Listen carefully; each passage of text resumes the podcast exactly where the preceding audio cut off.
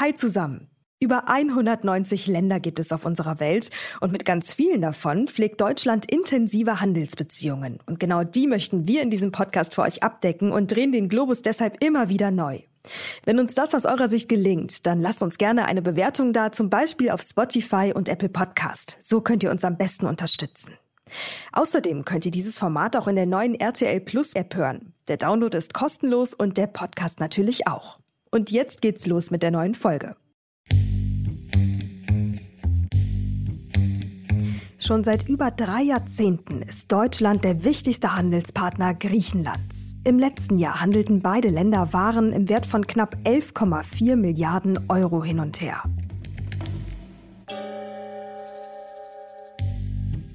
Made in Germany ist sehr beliebt in Griechenland. Unsere wichtigsten Exportgüter waren 2022 medizinische und pharmazeutische Produkte, gefolgt von Kfz und Maschinen.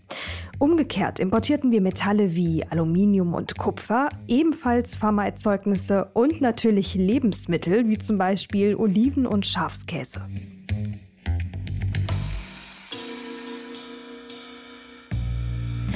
Der Tourismus ist der wichtigste Wirtschaftszweig Griechenlands. Vor allem die Inseln sind auch bei deutschen Touristen beliebt. Nach den Einbrüchen der Corona-Jahre wird für 2023 sogar ein neuer Besucherrekord angepeilt.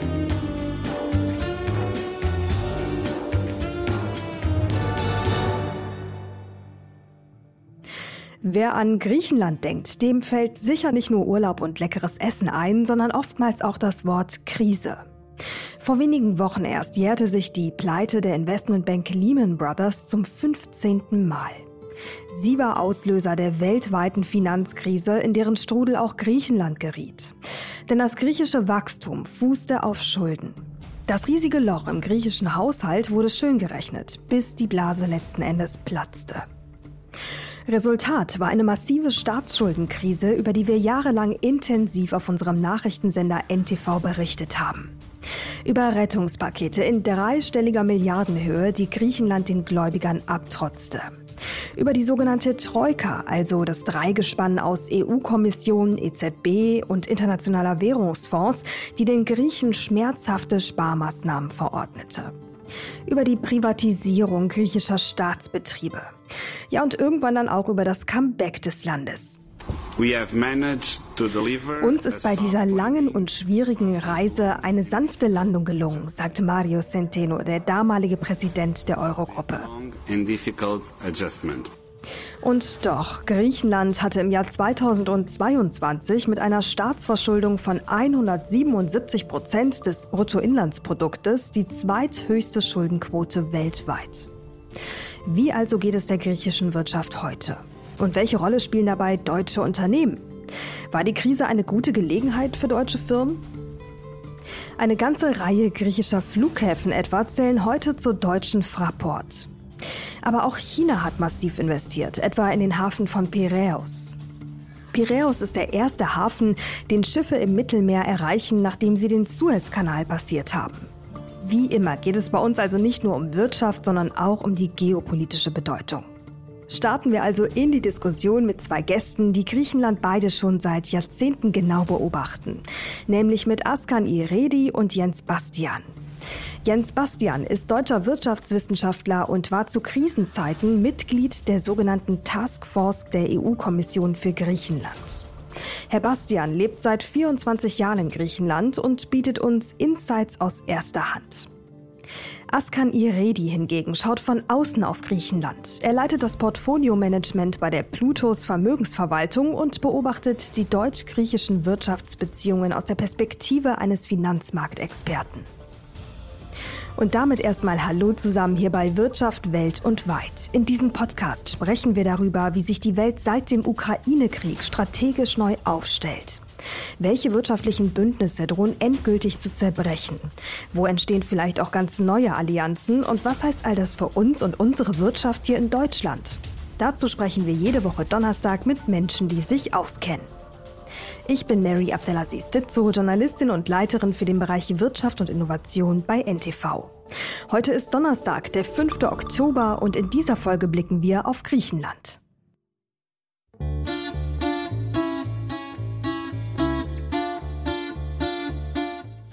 Griechenland gilt als Wiege der Demokratie. Und auch die Olympischen Spiele haben hier ihren Ursprung. Der Tanz Sirtaki jedoch, den viele von uns für urgriechisch halten, wurde in Hollywood choreografiert. Und zwar im Zuge der Dreharbeiten für die Verfilmung des Romanes Alexis Sorbas. Anthony Quinn war zwar der perfekte Hauptdarsteller, die komplizierte Choreografie des eigentlich vorgesehenen Tanzes aber offenbar zu viel für ihn. Das Resultat, das kennen wir. Der Film wurde ein Erfolg und heutzutage zählt der Sirtaki gewissermaßen zum Standardrepertoire in Tavernen im ganzen Land. Griechenland ist mit einer Fläche von knapp 132.000 Quadratkilometern und 10 Millionen Einwohnern deutlich kleiner als Deutschland. Das Land liegt am südlichen Ende der Balkanhalbinsel und seine geografische Lage macht es zu einer Schnittstelle zwischen verschiedenen Welten.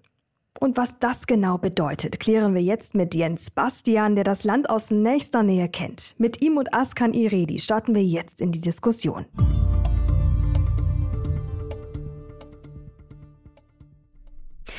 Herr Bastian, Herr Iredi, schön, dass Sie bei uns im Podcast sind. Herzlich willkommen.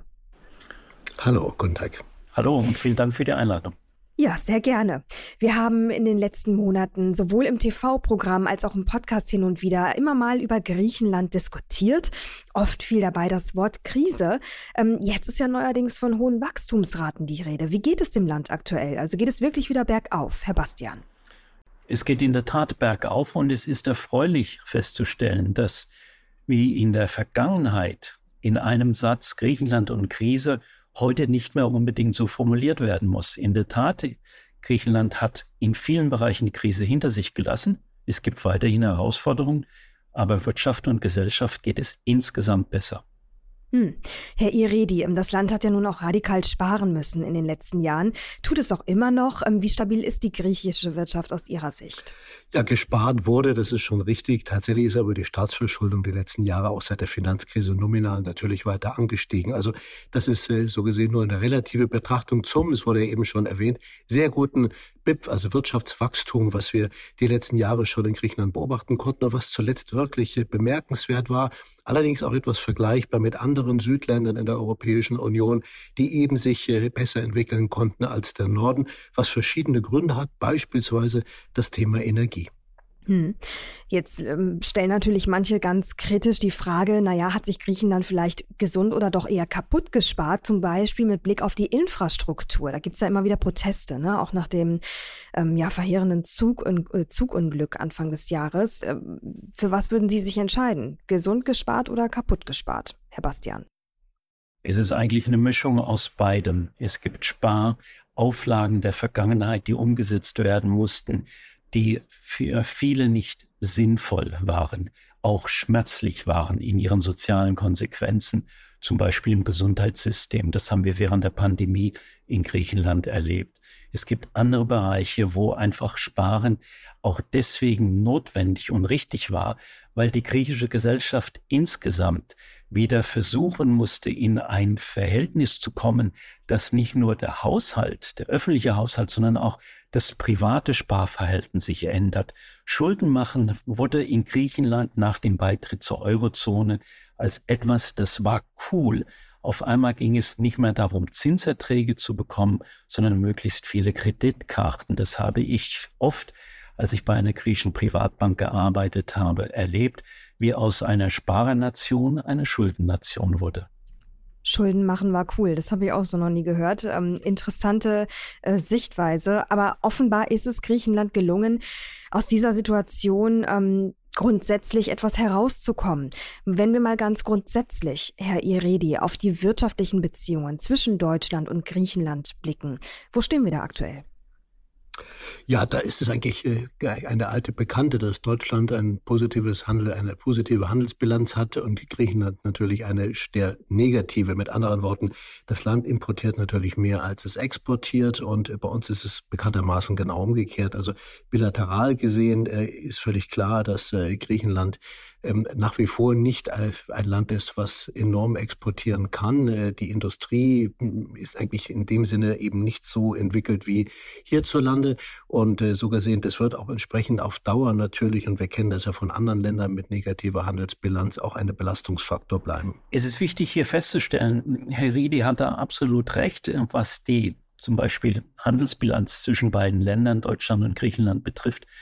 Aber für mich ist erfreulich, wenn ich das im Rückblick der vergangenen zehn Jahre sehe. Zum einen, im Verhältnis zwischen Deutschland und Griechenland, auch bei den Handels- und Wirtschaftsbeziehungen, ist eine Rückkehr zu den Sachthemen. Die Konzentration darauf, was ist zum Beispiel in der Export- und Importleistungsbilanz zwischen beiden Ländern möglich. Da hat sich vieles getan, auch weil Griechenland Preisanpassungen vorgenommen hat, Produktanpassungen, ist heute wettbewerbsfähiger auf internationalen Märkten und Griechenland exportiert heute mehr als in der Vergangenheit, unter anderem auch nach Deutschland. Was denn grundsätzlich? Also was beziehen wir aus Griechenland? Wir beziehen überwiegend zunächst einmal Agrarprodukte. Dann gibt es natürlich auch aus Griechenland verschiedene Bereiche Textilindustrie, zum Teil auch chemische Industrie. Und Griechenland ist mittlerweile auch, das darf man nicht ganz vergessen, ein Energieexporteur, was zum Beispiel Solarenergie betrifft. Herr Iridi nannte das ja ganz am Anfang auch, dass Griechenland in diesem Bereich sich zum Beispiel mit Blick auf die grüne Transformation ganz anders aufstellt. Das beeinflusst dann auch bilaterale Handelsbeziehungen. Hm. Und ähm, wie viel Impact ist denn da wirklich drin? Ja, da würde ich ganz gerne noch ergänzen, das ist alles, alles genauso richtig. Fakt ist natürlich, dass wir durch den starken Energiepreisanstieg letztes Jahr noch einmal einen Schub bekommen haben, weil eben auch Erdöl und Erdgas als auch Erdölerzeugnisse im Prinzip die größte Position sind und bei dem Preisauftrieb, den wir zuletzt ja auch gerade durch die OPEC-Verschärfung äh, der, der Förderquoten erlebt haben, ist eben natürlich damit auch eine gewisse Stabilisierung für die Erträge für Griechenland natürlich möglich gewesen. Und äh, unser Handel ist tatsächlich eher der Agrarhandel, aber die äh, Gesamtexportleistung bezieht sich eben sehr stark auch nach wie vor auf fossile Energieträger. Agrar, können Sie da mal ein paar Beispiele nennen? Was sind so die, die ähm, ich sag mal, wichtigsten Agrarprodukte, die wir aus Griechenland beziehen? Also ich meine, das alte Beispiel mit den Oliven äh, ist, äh, klingt ein bisschen abgegriffen, aber es ist tatsächlich wahr, dass, äh, dass Oliven immer noch ein ganz entscheidender Faktor sind. Und natürlich sind Produkte wie Wein zum Beispiel, andere Lebensmittelerzeugnisse, auch Käse sehr wichtig. Also so gesehen, das ist eben auch in einem Umfeld, wo wir eine Inflationierung auch gerade im Lebensmittelbereich hatten, dann natürlich auch ein positives Beispiel, weil eben diese Produkte auch mittlerweile teurer verkauft werden können. Kann ich das noch ergänzen? Es gibt auch Gerne. ein Exportbeitrag Griechenlands, der sich nicht unbedingt in der Handelsbilanz niederschlägt, sondern in der Arbeitsmigration. Griechenland ist auch für Deutschland mittlerweile ein sehr wichtiges Land geworden, was zum Beispiel die Arbeitsmigration im Gesundheitssektor betrifft. Viele junge Menschen haben in den vergangenen Jahren Griechenland verlassen. Sie sind gut ausgebildet, sie sind motiviert, aber sie finden nicht ausreichend Angebote in Griechenland, und werden abgeworben nach Deutschland, wo es Personalmangel zum Beispiel im Gesundheitssektor gibt. Von welcher Größenordnung reden wir hier? Wir reden hier mit Blick auf die vergangenen zehn Jahre, wenn wir uns auch nochmal vor Augen halten, dass damals viele Menschen schlichtweg auch aus der Not, der Krisenerfahrung Griechenland verlassen haben, reden wir hier mittlerweile von einem Exodus an jungen Menschen von mehr als 250.000 was eine ganze Menge ist. Äh, ich wollte da gerne einhaken, weil und das größte Problem ist natürlich immer noch die Diskrepanz äh, bezüglich Einkommensverhältnissen in Griechenland im Verhältnis zu Deutschland, wo eben das Durchschnittseinkommen immer noch zwischen 1100 und 1300 Euro als Lohnkosten liegt in Griechenland. Und das ist äh, natürlich ein Hemmnis für eine weitere Entwicklung, weil eben äh, natürlich mit den sozusagen Lebensverhältnissen in Griechenland äh, man damit vielleicht zurechtkommt, aber die Menschen auch darunter ächzen, wenn die Energiepreise natürlich auch für Griechen letztes Jahr angestiegen sind. Und man kann sich vorstellen, dass ein Haushalt von Inflation die in Griechenland nicht so hoch war, aber trotzdem von Inflation von höheren Energiekosten deutlich stärker noch getroffen wird äh, bei einem Einkommen von 1100 bis 1300 Euro. Und das ist natürlich auch tatsächlich ein Problem, was zu dieser Migration führt. Äh, gleichzeitig hat man ja weniger Migranten aufgenommen, auch als beispielsweise andere EU-Länder war da sehr restriktiv. Das ist zum einen natürlich gut, weil es, weil es äh, dann natürlich auch die Kosten vom, vom Land fernhält. Auf der anderen Seite kann man natürlich so nicht den Abfluss, der eben erwähnt worden war, von bereits ausgebildeten Menschen ausgleichen, was am Ende eine relativ negative ja, Arbeitsbilanz aufweist. Hm. Äh, ich finde es so interessant, weil ähm, sowohl Sie ähm, erklären gerade, dass es eigentlich ziemlich großes Potenzial da auch an äh, Fachkräften gibt für den deutschen Arbeitsmarkt. Genau das Gleiche ähm, hat mir letzte Woche ähm, ein anderer Experte in Bezug auf Ägypten gesagt. Auch sehr gut ausgebildete Menschen, viele junge Menschen, die im eigenen Land keinen Job finden, ähm, nach Deutschland auswandern, weil wir natürlich Fachkräfte suchen irgendwie habe ich trotzdem das Gefühl, wir suchen ja immer noch Händering. Das Problem ist ja da. Also ähm, deshalb nochmal die Frage, wie viel Potenzial ist da noch und woran liegt es aus Ihrer Sicht, dass wir da nicht so richtig vorwärts kommen? In Deutschland muss man ein breites Netz aufstellen. Ähm, die Rekrutierungsmöglichkeiten, die ja angestrebt sind, betreffen ja nicht nur Griechenland oder Ägypten, wie gerade erwähnt, sondern das geht ja bis nach Indien. Aber dann geht es dann natürlich auch darum, wie schnell Gibt es eine Arbeitserlaubnis? Wie schnell wird das Visa zur Verfügung gestellt? Welche Sprachkenntnisse sind vorhanden? In welchen äh, Bereichen ist eine personelle Unterdeckung erkennbar?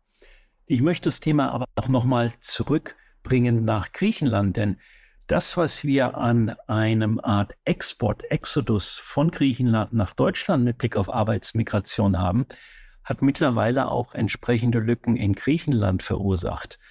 Wir haben zum Beispiel im Agrarsektor mittlerweile eine Situation, dass die griechische Regierung gezwungenermaßen nun auch solche illegalen Migranten, die in den vergangenen Jahren gekommen sind aus Irak, aus Pakistan, aus Afghanistan, aus Syrien, dass diese nun mittlerweile im Land händeringend gesucht werden, damit sie legalisiert werden können, um zum Beispiel im Agrarsektor arbeiten zu können. Das heißt, die personelle Unterdeckung, die in Deutschland vorhanden ist und die man versucht, mit Hilfe von Griechenland und anderen Ländern auszugleichen, führt zu einer parallelen personellen Unterdeckung in anderen Wirtschaftssektoren von Griechenland. Ja, das ist wirklich sehr traurig und das ist eine sozusagen Völkerwanderung, die aufgrund von ähm, Arbeitsangebot entstanden ist in Europa. Äh, in Griechenland haben wir aber auch das Problem beispielsweise im Gesundheitssektor. Das ist eben eine Fragestellung, die sich auch gar nicht so leicht durch Migranten lösen lässt. Äh, manchmal schon, wenn sie entsprechend ausgebildet kommen. Aber wenn natürlich die ausgebildeten Pfleger, äh, Krankenschwestern etc. nach Deutschland auswandern, weil sie eben hier deutlich mehr verdienen als äh, in Griechenland, dann lässt sich das eben nicht so leicht regeln. Und wir haben in Deutschland als auch in Griechenland eben das Problem, dass die Migration nicht geregelt abläuft, sondern eben, wie ähm, ja auch mein Vorredner schon meinte, das Problem eben ist, dass dann ja nicht zugelassene nicht legale Arbeitskräfte eingesetzt werden, die aber für den Arbeitsmarkt nur bedingt ansonsten taugen, weil sie eben nicht mit Qualifikationen kommen, sondern nur als Hilfsarbeiter, beispielsweise für die Ernte. Und das ist eben noch nicht genau das, was ein entwickeltes Europa und auch was ein entwickeltes Griechenland brauchen würde. Ja, ich wollte ganz kurz noch was ergänzen. Wenn, einfach weil ich finde, dass wir am Beispiel von Migration zum Teil eine Erfolgsgeschichte Griechenlands, der Transformation von Wirtschaft und Gesellschaft beschreiben können, aber gleichzeitig auch die Defizite und Lücken, die dabei entstehen. Wichtig ist auch, Signale auszusenden. Und ich finde, das ist bisher immer noch zu wenig, dass es eben auch so eine Art Rückholaktion gibt, nämlich, dass die griechische Regierung, das griechische Unternehmen auch ihren Bürgern und Bürgerinnen, die seit Jahren in Deutschland, in England arbeiten, dass sie sozusagen eine Art roten Teppich ausgelegt bekommen. Gibt es gute Gründe, auch wieder nach Griechenland zurückzukommen, weil sich die Wirtschaft stabilisiert hat, weil auf dem Arbeitsmarkt Alternativen vorhanden sind? Da finde ich, ist noch Nachholbedarf. Ja, und genau da sind wir dann auch wieder bei den Beziehungen zwischen, also den wirtschaftlichen Beziehungen zwischen Deutschland und Griechenland. Ähm, es gab ja eine riesen Privatisierungswelle in den letzten Jahren. Was würden Sie sagen, wie tief sind deutsche Unternehmen denn mittlerweile drin in Griechenland und wer profitiert davon eigentlich? Oder ist es ein beidseitiger Vorteil? Ja, es ist äh, vielleicht nicht ganz so eine Erfolgsgeschichte, wie man sich wünschen würde. Ähm, es gibt natürlich herausragende Beispiele, dass die Fraport AG ähm, Regionalflughäfen gekauft hat und äh, damit auch sozusagen eine erfolgreiche Integration eines europäischen Modells auch im Bereich gerade von Infrastruktur und Logistik vorangebracht hat. Ähm, aber insgesamt muss man ja sagen, dass doch die Entwicklung die letzten Jahre etwas diffus war in Griechenland, weil es eben jetzt ein klein bisschen weniger die Diskussion nur darum war, war, wie die europäischen, also aus der Europäischen Union kommenden Investoren äh, sich äh, investieren dürfen in Griechenland, sondern es eben halt auch die Diskussion um eine Verflechtung immerhin ja auch mal mit Russland gab, aber insbesondere natürlich mit China. Und das sind natürlich wiederum Fragen, die ähm, eigentlich eher im Vordergrund standen. Und ich glaube auch, dass die Entwicklung etwas stärker durch Mächte geprägt war, die versucht haben, am Rande der Europäischen Union Fuß zu fassen. Und die anderen Dinge gab es auch, ja, die waren auch positiv, wie das eben genannte Beispiel, aber es ist am Ende doch noch nicht so die Erfolgsgeschichte, die wir uns gewünscht hätten. Hm. Da sprechen Sie einen spannenden Punkt an, ganz kurz, da ähm, würde ich gerne einmal reingehen, Thema China. Ähm, also wenn wir jetzt mal auf den Hafen Piräus blicken, ist ja eigentlich ein Paradebeispiel dafür, wie China es geschafft hat, in den letzten Jahrzehnten eine Lücke zu füllen, die offenbar niemand in Europa füllen konnte. Ich meine, es gab ja wenn ich es richtig äh, gelesen, recherchiert habe, keine entsprechenden Angebote damals von europäischen Ländern, diesen Hafen mehr oder minder zu retten. Das haben die Chinesen dann getan, haben natürlich fleißig investiert, äh, natürlich auch aus geopolitischen und strategischen Gründen. Wie kommt das in Griechenland denn eigentlich an, Herr Bastian? Das Thema der chinesischen Investitionen im Rahmen von Privatisierungsprozessen, insbesondere beim griechischen Hafen, in Piräus in der Nähe von Athen, aber auch in vielen anderen Bereichen, wo China mittlerweile in der griechischen Wirtschaft präsent und gut positioniert ist, ist aus meiner Sicht kein Erfolgsmodell, weil man da auch in Europa nochmal in den eigenen Spiegel schauen muss. Die Privatisierungsauflagen, die im Rahmen der verschiedenen Rettungsprogramme damals Griechenland gemacht worden sind, beinhalteten zum Beispiel auch die Privatisierung des Hafens von Piräus. Damals wollte keiner Griechenland anfassen in Europa. Das war, wurde praktisch als toxisch angesehen aufgrund der sogenannten Diskussion Grexit. Bleibt Griechenland im Euro oder nicht? Oder sogar fliegt es aus der EU raus? Damals haben wir China die Türen geöffnet. Wir haben keine Wettbewerbsangebote von europäischen ähm, Unternehmen unterbreitet. China konnte einen Fuß in die Türe bringen, konnte schrittweise sein Aktienpaket, seine Anteile an dem Hafen erweitern und hat mittlerweile sehr viel Geld in den Hafen genommen. Er ist heute nicht wieder zu erkennen im Vergleich zu vor zehn Jahren. Das heißt, zum Teil kann man es als Erfolgsmodell bezeichnen. Aber wir können auch feststellen, China ist mittlerweile präsent und da haben wir in Europa Tür und Tor geöffnet und eine Entwicklung auch verschlafen. Und genau das äh, würde ich auch gerne von Ihnen nochmal eingeschätzt wissen, Herr Iredi. Es ist ja eine beidseitige Geschichte, ne? kann man ja gar nicht anders sagen. Einerseits, ähm, so wie Herr Bastian es gerade beschrieben hat, ja, ähm, wir haben da als Europa an der Stelle vielleicht tatsächlich auch versagt. Wir haben diesen Hafen äh, nicht selber wieder nach oben gepusht, indem wir investieren äh, und schauen, dass er sozusagen in unseren Händen, in europäischen Händen bleibt. Andererseits China hat es getan und dafür müsste Europa, allem voran Griechenland, ja eigentlich auch irgendwie dankbar sein, weil jetzt geht es dem Hafen ja wieder blendend, oder? Ja, also Infrastruktur, glaube ich, das ist ein ganz entscheidendes Stichwort, ist eben die erste Voraussetzung für die Entwicklung eines Landes. Und ähm, die Entwicklung des Hafens zeigt, es hätten lieber äh, europäische Investitionen sein sollen. Ja, weil wir eben, auch Beispiel Hamburger Hafen, eine solche Diskussion ja haben, wie wichtig das ist, dass man dauerhaft sich nicht die Erträge sichert, das ist der zweite Teil, sondern insbesondere eben auch eine gewisse Hoheit darüber sichert, wer überhaupt diesen Hafen mit welchen Berechtigungen Lizenzen ansteuern darf und wer nicht, weil das ist ja am Ende das Problem, weil man so Handelsströme lenken kann. Und äh, ich glaube, dieses Handelsströme lenken, das ist eben die entscheidende Frage. Da hat aber auch Griechenland selber, und das ist ein bisschen vergleichbar zur deutschen Situation, sich 16 Jahre Angela Merkel. Auch an dieser Stelle haben wir uns nämlich durchaus nicht mit Ruhm bekleckert in Deutschland, die Infrastruktur kaputt gespart. Und das ist ja in Griechenland eine ähnliche Situation. Ich mag eben nochmal den 28. Februar letzten Jahres an das Zug, diesen Jahres an das Zugunglück erinnern, äh, wo eben ähm, letztlich auch sich gezeigt hat, die Infrastruktur beschränkt sich ja nun mal nicht auf, auf Hafen und vielleicht auch die Flughäfen, sondern ist eben auch Straßen und, und Eisenbahnlinien, die ja auch gerade bei den Agrarprodukten oder aber auch sonst für eine Industrie industrielle Entwicklung unglaublich wichtig werden. Und da muss natürlich eine Menge gemacht werden. Nur mhm. wie, wenn man schon so eine hohe Verschuldung hat? Und das war eben auch immer die Sichtweise der Europäer. Wie sollen die sich denn entwickeln? Die sind doch sowieso ja. so hoch verschuldet, das geht gar nicht. Das war die große Skepsis der letzten Jahre, die eben, und das ist der letzte Satz, Investitionen von Griechenland aus europäischer Sicht abgehalten haben. Aber dann lassen Sie uns da noch mal in die Tiefe gehen. Wie genau lenkt China mit seiner Präsenz äh, am Hafen Piräus denn die Handelsströme? Also zum einen kann man diese Lenkung, wie Herr Iridi das gerade angesprochen hat, zunächst mal dadurch identifizieren, dass China ja nicht nur im Hafen von Piräus präsent ist. Mittlerweile kann man von einem Portfolio, einem Netzwerk an Hafeninvestitionen über ganz Südosteuropa und auch zum Teil Westeuropa, zum Beispiel Belgien und auch die Niederlande sprechen. Das heißt, dadurch haben sie Transportkapazitäten, aber sie haben auch kritische Hafeninfrastruktur, wo sie entsprechende Waren lenken können. Zum Beispiel auch in der Diskussion, wenn, es war ja in Hamburg der Fall bei der angekündigten Investition im Terminal von Tellerhot, sollte China nicht den Zuschlag bekommen für einen Minderheitenanteil, könnte man ja die Waren auch gegebenenfalls umlenken und die entsprechenden Containerschiffe in Rotterdam ankommen lassen. Das sind Drohungen, die auch Lenkungskapazität darstellen. Ein Punkt möchte ich noch unterscheiden zwischen Deutschland und Griechenland in dieser ganzen Diskussion über chinesische Präsenz in wichtigen Wirtschaftssektoren. In Deutschland wird es in einer Weise kritisch, aus meiner Sicht zum Teil auch hysterisch diskutiert.